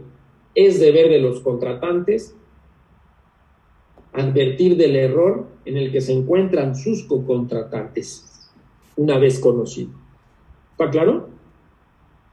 Entonces, nuevamente hago la pregunta, ¿para qué me sirve Grecia, Robles Saldaña? ¿Para qué me sirve entonces el, el error? Perdón, ¿para qué me sirve la mala fe si tengo el error? Pues sí, de nada. Pues de nada sirve, la derogamos. Terceros, ¿no? O de uno. De todas formas, si hay error, se anula el contrato. Pues la derogamos. Pues. mm, eh, el maestro Fausto Rico hace esta crítica de que, eh, pues de nada sirve de que sea uno de los terceros o uno de los contratos. Si hay un error, se anula el contrato. Pues la derogamos. Pues sí. Jacob. O sea, no, mi sitio yo me espero porque mi participación es, o sea, se relaciona por nueces. Pamela. Pues sirve para lo mismo que ya habíamos establecido, como elemento probatorio y también Repetimos, para la claro que es muy útil la mala fe, sigue siendo muy útil, Grecia, sigue siendo útil para probar. Oye, tú sabías que la engrapadora no era de oro, ¿no? Yo le digo, te compro la engrapadora, ¿verdad? Te compro la engrapadora de oro. Oye, juega, no me digas que no sabías tú que no era de oro, ¿no? ¿Estoy explicando? Bueno, es más fácil de probar la mala fe en este caso. Pues, oye, oye, es que sí sabías o no sabías que no era de oro, sino que era de chapa de oro. Bueno, yo te dije de oro y tú no me, tú no me aclaraste, oye, no es de oro, es de chapa de oro, ¿no? ¿Me estoy explicando? Y además genera una indemnización de daños y perjuicios. Bien, a ver, ¿qué pasó, Raúl? Hoy me has preguntado todo. Perdón, licenciado, es que me acabo de dar cuenta de una cosa ahorita que dijo que es, es este deber de uno de los contratantes sacar del error al otro. Una vez advertido, ¿eh? Una vez advertido. Sí, o sea, que yo tenga conocimiento que hay error. Y lo dice el propio artículo 1815, si lo ves al final, dice una vez conocido. Entonces se, me ocurrió que este podría ser otro ejemplo de por qué el silencio sí genera consecuencias jurídicas. ¿No? O sea, yo creo que si yo me quedo callado, eh, pues al final. Este, Sí, pues fíjate que podría ser un ejemplo de que el silencio genera una consecuencia jurídica, ¿de acuerdo? Sí. ¿no? No solo en materia de Pero, no, pero, pero realmente cuando nosotros hablamos del silencio como generador de consecuencias jurídicas, fue a propósito de la formación del contrato. Pues aquí el silencio no genera el contrato, ¿no? Pero sí genera consecuencias jurídicas negativas. Exacto. Sale. Jacob. No, entonces, este, do- dos preguntas. Eh, entonces, licenciado dijo que la mala fe, este, la buena fe se presume como en el 1796, ¿no? No, yo no la dije, no, eso yo no lo dije. Ok, ok, ok. ok. Ok, Ya, perfecto. Existe un principio de buena fe contractual, del que hablaremos más adelante. Y segunda, entonces la mala fe y el dolo solamente sirven para, la, para, elementos, para hacer elementos probatorios y para pago de daños y perjuicios. Y ya. Así es. Ok. Ya es el resumen ejecutivo de Jacob. Bien, Jacob. Violencia, violencia, artículo 1819. Alguien léalo, por favor. Artículo 1819.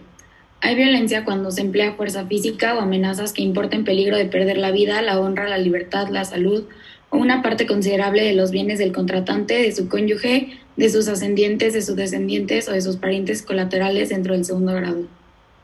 Ok, fíjense, vamos viendo. Hay violencia cuando se emplea fuerza física o amenazas. Lo primero es, también la doctrina critica, ¿no? ¿Realmente la violencia es un vicio del consentimiento? Vamos a preguntárselo a mm, Sharon Hernández Gómez. Pues yo diría que sí, porque en que se haya el vicio fue producido pues por violencia, no tanto por, es- digo, el consentimiento fue producido por violencia, entonces pues no había voluntad, ¿no? Entonces, ¿realmente es un vicio del consentimiento la violencia? Mm, Ignacio. Tengo entendido que es un poco esta misma situación entre el error y el dolo, en el sentido de que en todo caso el miedo es el vicio del consentimiento y la violencia es un vehículo para inducir en él. Correcto, es lo mismo. La intimidación es el vicio del consentimiento, ¿no? Pero pues ¿cómo probamos si se generó este elemento subjetivo, la intimidación en la persona? ¿Sí me estoy explicando? Si realmente trascendió, si se generó el miedo, ¿no? No podemos. Entonces nos basamos en un elemento externo que es la violencia, probamos el elemento objetivo y a partir de ello se tiene, se presume el elemento subjetivo. ¿Quedó claro? Fíjense, hay violencia cuando se emplea fuerza física o amenazas. Y así también la doctrina distingue violencia física y violencia moral. Fuerza física, violencia física y amenazas, violencia moral. A ver, ponme de favor, Mariana Sánchez, un ejemplo de violencia física. Pues los golpes, tal cual. A ver, pero pues ponmelo en un contrato. O sea que mm, para, o sea, se firma el contrato de compraventa y alguien le pone, no sé, em, la pistola en la cabeza, alguien le dice tienes que firmar el contrato. Si no, ese es donde está ahí la fuerza. Donde, si hay violencia, pero no hay fuerza física. Ah, no, Grecia. Sujetarle la mano y para que firme el contrato. La manita de puerco, ¿no? Le haces manita de puerco. Sí, sí, con la manita de puerco acá atrás, ¿no? Es, le va subiendo y fírmale o le subo, le subo, le subo y firma la persona, ¿no? Entonces esa es la violencia física, Mariana. La violencia moral, pues ya puso el ejemplo Mariana, que lo sacó de la película del padrino, ¿no? ¿Y vio alguien la película del padrino? ¿Y cómo les decía el padrino para que firmaran las personas? ¿Quién me lo dice? Les decía, les voy a hacer una oferta que la mano, sí, levante la mano, Jacob. Pero Ah, a ver, pues, Dale, Jacob, a ver cómo les decía. les voy a hacer una oferta que no pueden rechazar. Y les mandaba una cabeza de caballo. Esa será una, pero yo estaba pensando más en, en la que, en la, lo más parecido a lo que puso Mariana. Les decía, tu firma en el documento o tus sesos en el documento, ¿no? O sea, o firmas o te vuelo la cabeza, ¿no? Entonces, este, esa es la, esa es, no hay fuerza física, pero hay violencia moral. Yo diría, indudablemente, se trata de dos, de dos figuras distintas. La fuerza física y la fuerza moral son dos figuras distintas, pero tienen el misma, generan las mismas consecuencias jurídicas. ¿Me estoy explicando? ¿Qué pasaría? Y eso se lo voy a preguntar a Alejandro González Izundegui.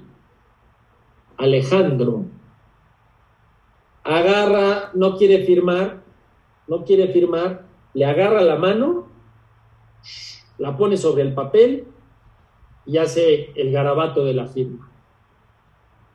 Estaríamos frente a un supuesto de violencia. Pues sí, sería violencia física, porque Sería está usando fuerza para que firme. Sería violencia física. A ver, Gerardo, Este, o sea, el simple hecho de agarrarle la mano solamente y hacer el agarra la mano, bueno, la, la- o sea, trae la pluma en la mano, no quiere, le agarra la mano con la pluma, la pone en el papel y ¡shh! se avienta un no, garabato. no- ahí. no creo que eso se pudiera considerar violencia física, ¿no? Más bien, lo que no hay es consentimiento, o sea, no hay un acuerdo entre las partes, no hay voluntad por parte de, Entonces, de una de las partes para actuar. Ahí no sería un supuesto de violencia generadora de nulidad. Estaríamos frente a un supuesto de falta de consentimiento, inexistencia. ¿Me siguen o no? Está, dormido. Y eso, y eso, aunque no lo crean, ya me caché a mi hija haciéndolo. Mi hija Constanza, de cinco años, creo que ya les conté que tiene prohibido el uso del celular, ¿no? Yo no soy, o sea, no, no, no digo, no entiendo que puede traer algunas consecuencias negativas, pero eh, yo soy más o menos laxo, pero su mamá, bueno, olvídense, o sea, no la puede ver con un celular, eh, de pronto le da chance. Pero sí, Constanza, pues por ejemplo, aplica la de estás dormido y te pone el celular en el dedo, ¿no? Y alguna vez así ya compró algunas aplicaciones, ¿no? De juegos para niños, pero bueno, eso sale, sí, sí, eso es un caso real, ¿eh? Es un caso real. Con la cara y con todo, ahí está, y ya se aprendió la, la, la, contraseña y demás. Bueno, no hay consentimiento, pero pues ahora yo tendría que ir a anular, a, no anular, a declarar la inexistencia del contrato, solicitar la inexistencia del contrato en Napoli y que me devuelvan mis 200 pesos, pues me va a salir más caro, ¿no? Pues está claro, pero pasa, sí, sí pasa. Bien. Ahora, vean cómo dice, se emplea violencia, se emplea fuerza física, amenazas que importen peligro de perder la vida, la honra, la libertad, la salud o una parte consider- considerable de los bienes del contratante. ¿Sale? Yo les diría, ¿y ¿qué es la honra? ¿Quién me pone un ejemplo de, oye, esto importa peligro, una amenaza que importa peligro de perder la honra? A ver, échale, Charbel. No, pues yo tengo fotos comprometedoras de alguien y agarro y le digo, no, pues si no firmas, no, o sea, las publico. Si no firmas, las publico. Válgame Dios, híjole, no, pues ese, ejemplo sí estuvo muy raro, ¿no? Bien, ya no me pongan más ejemplos, porque si no, me voy a poner aquí a llorar. Pero a ver, oye, si no contratas, si no compras boletos para la rifa de la kermés de hijo, te corro del trabajo. ¿Sería un supuesto de violencia? Si no compras boletos para la rifa de la kermés en la escuela de mi hijo, te corro de la oficina, te corro del trabajo. ¿Habría o no habría? Jacob. Yo diría que sí, porque ese trabajo genera bienes, que en este caso sería la cantidad con la cual le pagan. Pero no, no vas, a per- no vas a perder una parte considerable de tus bienes. No, que sí, vas a dejar de ganar. Una cosa, una cosa es perder y otra cosa es dejar de ganar, ¿no? Ay, por es lo mismo, estás perdiendo tu No, ingreso. perdóname, pero no es lo mismo. Se ve que tú no has ido a Las Vegas a apostar, Jacob. Eres, eres muy joven. Una Pues cosa es sí, perder no. y otra cosa es dejar de ganar, ¿eh? Pero, o sea, bueno, si lo, lo podemos interpretar así, también lo podemos interpretar que están perdiendo un ingreso que era fi- fijo y estable por su trabajo. Pero no estás perdiendo una parte considerable de tu bien. Estás perdiendo un posible. Estás dejando de ganar, ¿no? Estás dejando de ganar. Estás perdiendo un contrato, ¿no? ¿Me estoy explicando? Ok. Eduardo, ¿tú qué opinas? Pues sería una, requeriendo una especie de, de, de la violencia, ¿no? Que sería el miedo. Por eso, pero fíjate, pero para que haya violencia, según el código, tienen que implicar peligro de perder la vida, la honra, la libertad, la salud o una parte considerable de los bienes. Aquí, pues estamos hablando de perder el trabajo, no la vida, la honra, la libertad, la salud o una parte considerable de los bienes. Camila. Yo diría que sí, o sea, sí entra en un supuesto como de amenaza y pues, podría fundamentarme lo que hemos dicho varias veces, que no hay que estar a la literalidad de los, los artículos. Yo estaría de acuerdo contigo en que no hay que estar a la literalidad, desde luego. Pues, me encanta no estar a la literalidad, porque eso es lo que hacen los verdaderos abogados, eso aprendanlo de aquí para siempre.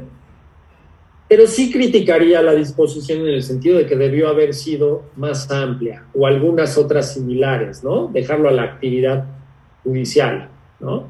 Bien. Ahora vean, no solamente es la, peligro de perder la vida, la honra, la libertad, la salud, una parte considerable, cosa que es de por sí subjetiva y valorativa por parte del juez, una parte considerable. ¿Cuándo es considerable y cuándo ya no? Dice, pero no solamente de los bienes del contratante, sino también de su cónyuge, de sus ascendientes, de sus descendientes o de sus colaterales dentro del segundo grado. Y esto también nos hace generar muchísimas críticas, ¿no? Primer crítica, ¿qué pasaría, Santiago García, si se trata de los se trata de los bienes, por ejemplo, del concubino o concubina? Perdón, me perdí, no estaba poniendo atención, disculpe. Uy, Santiago, malas, y el mero día del examen, bueno, pues que... A ver, Arturo Martínez, Eh, pues debería ser tratada igual que si fuese de la cónyuge, ¿no? ¿le darías el mismo tratamiento? ¿Tendrías fundamento legal para ello? Eh, has de ver, pero no, no me sé el, no sabré el fundamento, pero para mí sí sería el mismo tratamiento. Mateus. Ah, yo diría que ambos son más enunciativos que limitativos y ya dependería de que diga el juez, o sea, dependiendo cómo se lo expongas al juez. Pues nuevamente haríamos la misma crítica, ¿no? No, no está el concubino, esto porque viene del Código Civil francés donde no estaba regulado el concubinato, ¿no? Se copió del código. El concubinato, digamos que fue una inclusión del legislador de 28, no estaba en el Código Civil francés ni en los códigos de 70 y de 84, como ustedes lo saben, pues lo metió el, pues sí, pero no lo metió completo. Y luego vienen las sociedades de convivencia, el conviviente, ¿no? Que, pues tampoco está, pero yo creo que debe haber lugar a una interpretación en sentido amplio. Pregunta un tanto cuanto más difícil podría ser Emiliano Rodríguez Barroso. ¿Qué pasa si se trata de, vamos a decir, el, el compadre, el, el, gran amigo y compadre. ¿Se podría alegar o no se podría alegar violencia? Si no celebras el contrato, ¿sí? Voy a revelar unas fotos, pues es nada más para poner el ejemplo, pero unas fotos de tu compadre borracho. No, qué horror, ¿no? Haciendo algún, este, un video, haciendo un, este, dando un espectaculito ahí medio borracho. No, todo eso, todo menos, menos la honra de mi compadre. ¿Habría violencia o no habría violencia? Emiliano. Sí, o sea, por lo que, por lo que pues, veo y por lo que ha explicado, sí, sí habría violencia, porque o sea, está, está en riesgo de perder la... O sea, o sea, está complicado, ¿no? Pero, pero aunque sea el compadre, siendo la persona que sea, eh, sigue siendo, o sea, se puede tratar como si fuera violencia, aún así porque está en riesgo de perder la, la honradez. Entonces sí se valdría, aunque es el compadre y no es uno de los parientes. A ver, Eduardo. Bueno, yo diría, pues sabemos que el compadrazgo no, no, no genera, no es ningún tipo de parentesco, pero yo igualmente ya hemos tocado este artículo, me fundamentaría en el artículo 20 del Código Civil, que es que, bueno, se, se resolverá el- la controversia a favor del que trate de evitar, de evitar, ¿qué dice? De, de evitarse pe- perjuicios, ¿no? Entonces yo, conforme a este artículo, diría que sí entraría en este caso la, la honradez del, del compadre o los bienes del compadre. Ok, yo diría lo mismo, digo, es un, yo les diría, ojo, ¿eh? esto de que el compadrazgo no surte efectos jurídicos, ténganle cuidado porque en materia procesal sí, los, los jueces se deben excusar y también ahí se reconoce las causas por las que un juez se debe excusar de conocer un asunto, habla también de vínculos derivados de asuntos religiosos, por ejemplo, y eso al final de cuentas se refiere al compadrazgo, ¿no? Pues no en materia civil sustantiva, pero sí en materia civil adjetiva. Pero bueno, no, no estamos hablando, esta no es clase de familia, eso lo debieron haber visto en parentesco, pero yo les diría, es exactamente el mismo problema, ¿no? El artículo parece quedarse limitado. Y entonces aquí es donde entran las consideraciones. ¿Debemos ampliarlo o no debemos ampliarlo? A mí me parece indudable que se debe ampliar al concubino y las, las razones históricas así lo permiten, también al conviviente. Realmente el tema del amigo y entonces empezamos con problemas, ¿no? Oye, pero ¿y el vecino? ¿Y el vecino sí o el vecino no? ¿No? Y entonces probar qué tan amigo es mi amigo y qué tan y este es de mis mejores amigos o este es de mis peores amigos, este nada más fue mi compañero de clase y empezamos con problemas, ¿no? Ok. Creo, creo que por, en ese sentido el legislador quiso limitar, quiso limitar, ¿sí? Bien, desde mi particular punto de vista, ahí sí yo sería de la opinión que no se debe ampliar. Bien, así como les digo que sí se deben ampliar los supuestos, honra, libertad, salud, etcétera, creo que no se debería ampliar en materia de parentesco, ¿vale? Pero bueno, esa es mi particular opinión, más allá del concubinato y la sociedad de convivencia. Ahora bien,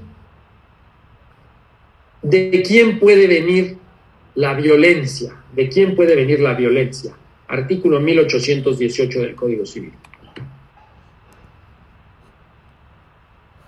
Alguien léalo.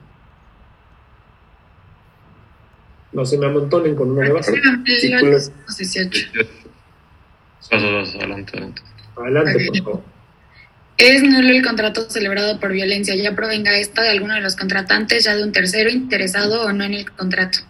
Claro, vean, la violencia también puede provenir de un tercero. Tenga interés o no tenga interés en el contrato, puede provenir de un tercero. ¿Vale? Bien. Temor reverencial, artículo 1820 del Código Civil. Alguien léalo, por favor. Artículo 1820. El temor reverencial, esto es, el solo temor de desagradar a las personas a quienes se debe sumisión y respeto. No basta para viciar el consentimiento. Comentario, crítica a la disposición. Pues que no es relevante jurídicamente, ¿no? O sea, bueno, solamente para definirlo, pero en realidad lo que es el temor, pues no nos... No tendría por qué decirlo. Si ya vimos que lo único que anula el contrato es la violencia. En el temor reverencial, para empezar, no hay violencia, ¿no? No no hay, no hay esa violencia, esa fuerza física o amenazas sobre algún elemento externo y respecto del contratante o algún pariente, ¿no? Me estoy explicando. Entonces, este artículo sí, definitivamente lo, lo, podríamos derogar, ¿no? Bien. Vamos a ver ahora la lesión, artículo decimoséptimo del Código Civil. Alguien lea.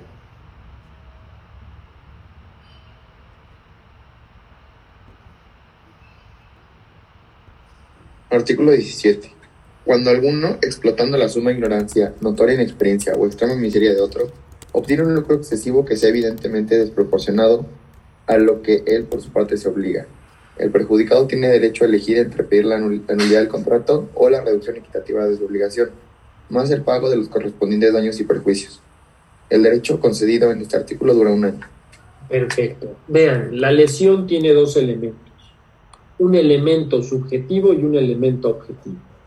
Elemento subjetivo, es decir, una característica que debe tener el sujeto, suma ignorancia, notoria inexperiencia o extrema miseria.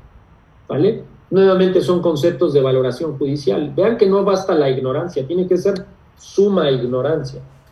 No, no tiene que ser inexperiencia, que se note la inexperiencia. La que sí me ponen más difícil es la miseria, porque la miseria es la pobreza extrema. Y aquí dice extrema miseria, o sea, extrema, extrema pobreza. ¿Sí se dan cuenta o no? Ya la, se la ponen muy difícil al juez con esos calificativos, pero se tienen que reunir esos elementos. Y luego dice un elemento objetivo. Dice, obtiene un lucro excesivo, un lucro excesivo que sea evidentemente desproporcionado a lo que él por su parte se obliga. Y entonces aquí entra el tema de lucro excesivo evidentemente desproporcionado. Fíjense, realmente es un concepto jurídico indeterminado. No sé si ustedes saben cómo estaba regulado en el Código Napoleón y en los códigos de 70 y 84. ¿Alguien me lo recuerda? ¿Alguien lo conoce? Fíjense, el Código Napoleón decía, artículo 1674 a propósito de la compraventa, si el vendedor si el vendedor ha sido perjudicado en más de siete duodécimas partes del precio, siete duodécimas partes, siete duodécimas partes, ¿sí, sí, me explico? Se basaba en la regla de las siete duodécimas. Bueno, pues es así, así lo hizo, lo decidió el legislador napoleónico. Por ejemplo, en los códigos, en el código de 70, ¿sí? Aquí está, dice dos tantos más, si se dan dos tantos más, ¿sí?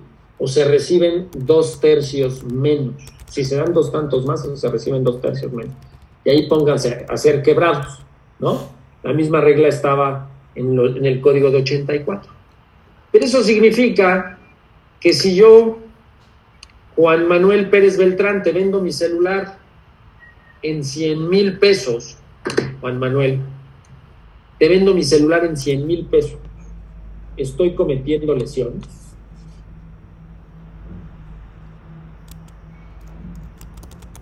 Sí, pues yo diría que si me encuentro en una situación en la que eso representa una ventaja para usted, sí. Ahorita, ahorita, te lo vendo en 100 mil y me dices sí. No, así como tal, no. ¿Por qué no? Porque, sea, pienso que puede haber una razón por la cual yo quiera mucho ese celular y estar dispuesto a pagar esa cantidad. Bueno, ahí fíjense, dos cuestiones. Lo primero, que tenía que haber dicho Juan Manuel, bueno, yo no soy sumamente ignorante, notoriamente inexperto o extremadamente miserable. ¿Me estoy explicando? Lo primero que él tenía que haber. ¿Qué pasó, licenciado? ¿No? Está bien que, está bien que le debo a la tarjeta de crédito, pero nada más es el café del Starbucks, ¿no? Me, ¿no? Pues primera, primera situación. Segunda razón, y eso es muy importante, también hay que tener en cuenta eso. ¿eh? Puede haber un, motivo determinante de la voluntad, ¿no? Puede haber un motivo determinante de la voluntad. Ya les había puesto yo el ejemplo de la pluma de don Porfirio Díaz, ¿no?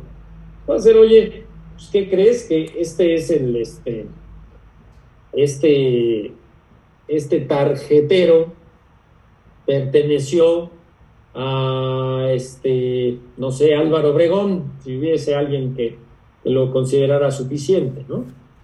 ¿De acuerdo? Bien. Ahí nos vamos a quedar, ¿vale? Nos vemos entonces 3 de la tarde. Les mando el enlace de Zoom en un rato. ¿sí? Se los hago llegar a través de Pamela. Y ya tienen los, los grupos, ¿no? Bueno, Sí, pues no órale pues. Que les vaya muy bien, que pasen buen día. Al ratito nos vemos, que les vaya muy bien en el examen. Licenciados, tenemos una duda. A ver, órale. Ah, ok, bueno, esta la tenemos Mariano y yo, a ver si es Marianito. Es que ayer estábamos, ayer estábamos estudiando, este, Qué bueno, qué bueno. nos salió la duda de que si, por ejemplo, en el contrato no se establece la cantidad de objetos que son eh, objeto del contrato, entonces se podría estar frente a un error de hecho, o sea, porque hay No, si no se estableció la cantidad de objeto, pues primero cuidado, no vaya a haber una inexistencia, ¿no? Por falta de objeto. A ver, ponme el ejemplo concreto. No, a ver, no, a ver, habíamos dicho, eh, yo le dije a Mariano, a ver, Mariano, yo te vendo celulares, solamente celulares, ¿ok?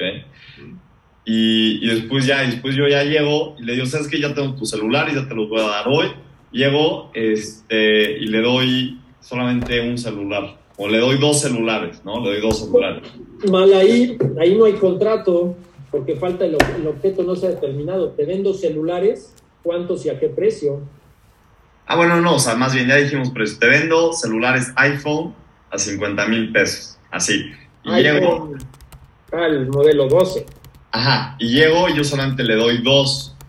O sea, yo digo en ese caso que si es existente el contrato y, y ya, o sea, y que no habría, o sea, no habría nulidad. porque, Pues, o sea, no, yo no encuentro ningún motivo de nulidad ahí.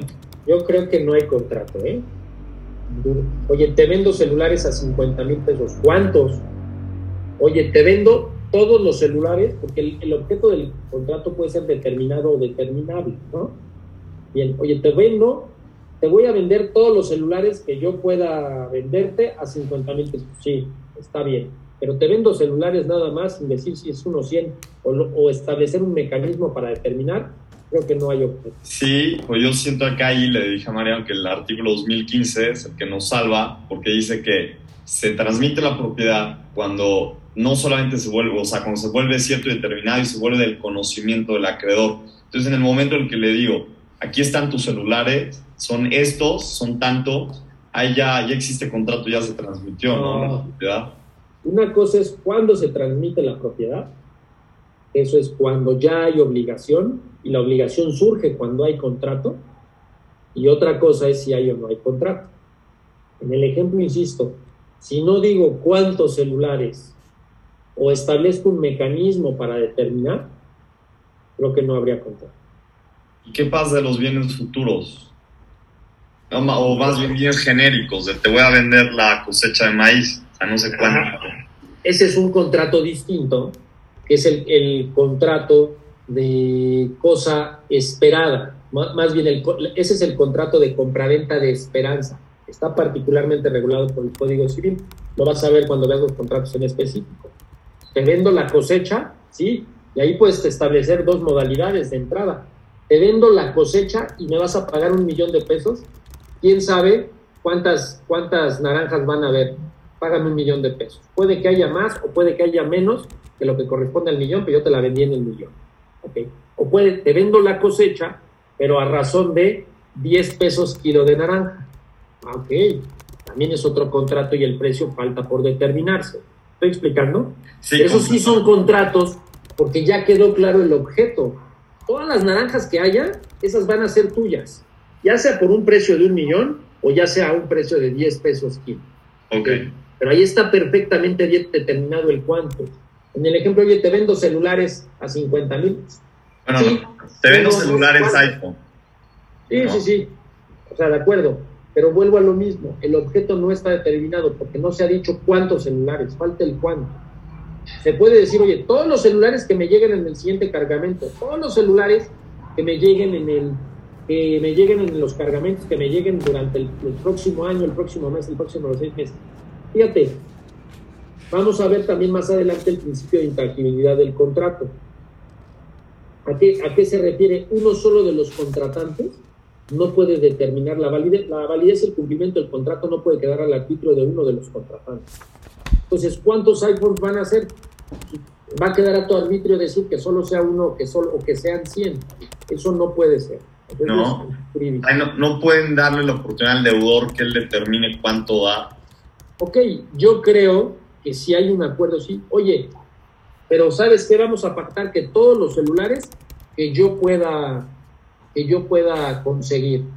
Bueno, me estoy explicando, pero habrá que ver también cuál es la naturaleza de tu obligación. Si tu obligación consiste en transmitir, o tu obligación consiste en hacer lo posible para transmitir, o realmente no estás asumiendo ninguna obligación. Y si realmente no estás asumiendo ninguna obligación, entonces más que una compra-venta, sería un contrato de promesa unilateral de compra por parte de Mariano. Solo yo me estoy obligando nada más a comprarte todos los celulares que tú me ofrezcas. Entonces ya no hay compra-venta, hay una promesa. ¿Estoy explicando? Ah, claro, wow, súper, sí, ya. Ok, bien. ¿Qué otra? Yo solo para confirmar lo de la clase de hoy no va a venir, ¿cierto? La clase de hoy no viene, no, no va a ser materia de examen. Debería, pero no. Gracias. ¿Nos vestimos formal o algo? Pues cada quien, Jacob, cada quien. Cada O si- quien, no sé, tú cómo. Pero si, qui- si quieren, ¿Cómo digan. cuando te invitan a una boda, ¿cómo vas vestido? ¿A poco yo no tengo que decir cómo te vistas para la boda? Oye, cuando te invitan a un bautizo, cuando te invitan a una cena de gala, ¿no? estás invitado a tu examen, tú sabes cómo te vistes, ¿no? Ya está bien, está bien, está bien. ¿no? Ustedes saben, pues son reglas, son este, reglas sociales, de trato social, cada quien sabe. Es un concepto jurídico indeterminado eso, licenciado. Entonces, No, yo, yo- yo no, yo no dejaría mi examen de obligaciones segundo parcial sujeto a un concepto jurídico indeterminado. Yo tomaría todas las precauciones. Ok, Alejandro. Este, sí, licenciado. Sobre el tema de retractación, vimos que la retractación se podía hacer si se conocía antes de la oferta, pero me quedó la duda porque estaba comentando sobre las ofertas que son con plazo. Sí cabe la posibilidad de que se retracte la oferta. Bueno, ese, ese Alejandro que me pregunta un temo, to, to, to, to, ¿no? Si en la oferta a plazo se vale o no la retractación, si podemos echar para atrás la liga, ya habíamos dicho que no, y ya habíamos dicho que el Código Civil sí contempla que cuando se, se recibe, digamos, o se tiene conocimiento de la retractación antes de la recepción de la oferta, sí permite el legislador este, que quede sin efectos la retractación, pero a contrario sensu pareciera ser que de haberse ya recibido la oferta antes de tener conocimiento, entonces no opera la retractación, fue lo que dijimos. ¿Vale? Claro. Muchas gracias. Órale pues. Bueno, pues gracias. ¿Quién más ahí tiene la mano levantada? Nada más, porque les vaya bien estudiarle mucho, ¿eh? Gracias, licenciado. Gracias. Muchas gracias, licenciado. Gracias. Gracias, licenciado.